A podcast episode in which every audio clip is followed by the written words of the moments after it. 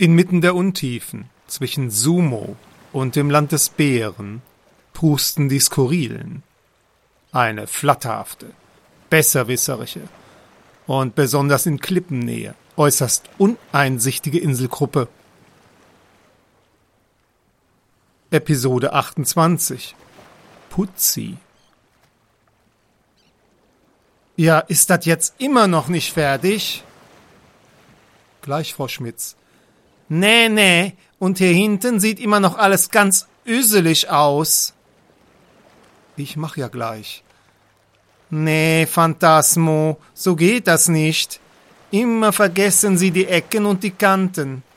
Und hier waren Sie zwar schon, aber doch nicht gründlich. Lockere Felsbrocken müssen Sie schon anheben. Wie sollen Sie denn drunter wischen sonst? Entschuldigung, Frau Schmitz. Wenn die Inselinspektorin kommt, muss alles tipptopp sein. Selbstverständlich, Frau Schmitz. Kann es sein, dass Sie unter der Wasseroberfläche gar nicht geputzt haben? Phantasmo. Unter der Wasseroberfläche? Ja, je nach Wellengang sieht man das doch total.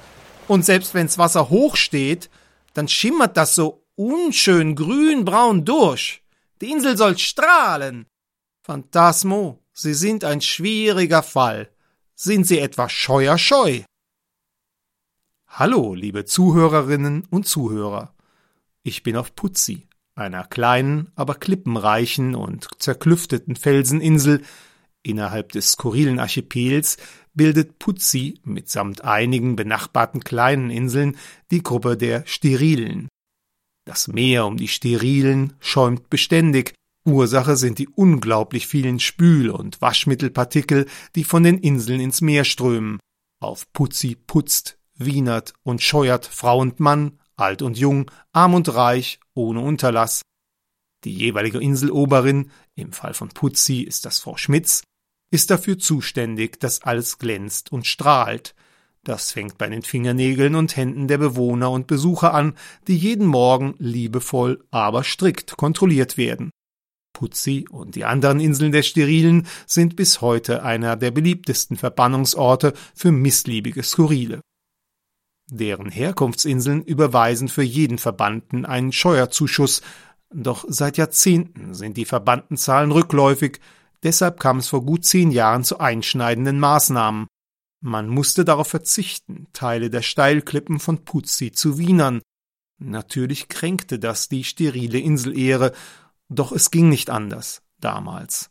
Fünf lange, schmerzvolle Jahre wurde in diesen Klippenabschnitten nur gesaugt und gewedelt. Doch dann kam Frau Schmitz auf eine geniale Geschäftsidee. Meditatives Putzen für Führungskräfte, Vermögende und Lobbyisten. Der Erfolg war enorm. Monate später gab es bereits die ersten Pauschalangebote. Mittlerweile müssen Abertausende scheuerbedürftige Skurrile und Verschrullte abgewiesen werden. Die sterilen Eilande wären sonst restlos überfüllt mit putzend Meditierenden. Dass ich hier überhaupt persönlich knien, scheuern, wischen, polieren und Ihnen berichten darf, verdanken Sie und ich nur der persönlichen Intervention des Podcast-Intendanten. Auf Putzi und den Sterilen generell herrscht ein dualistisches Weltbild. Es gibt nur gut und böse, sauber und dreckig, rein oder nicht rein.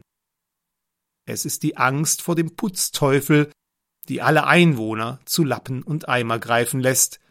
Jeder glaubt hier daran, dass der Putzteufel laut den Namen desjenigen ruft, den er als nächstes zu sich in die Putzhölle zerren wird. Als aufgeklärter, skurriler Journalist hielt ich das natürlich für putziges Inselgeplapper, aber dann hörte ich vor einer Woche ein unheimliches Grollen, wie es schien mitten aus dem offenen Ozean. Natürlich machte ich eine Aufnahme. Das Geräusch geht mir noch jetzt durch Mark und Bein, ein wenig beunruhigt sandte ich das Tondokument per Eilseepferdchen nach Bölk. Doch der Intendant beruhigte mich. Es handle sich eindeutig nur um ein natürliches Phänomen, Wellen- und Sturmgeräusche, die entstehen, wenn der Wind über die Klippen und durch Felsspalten pfeift. Hören Sie selbst.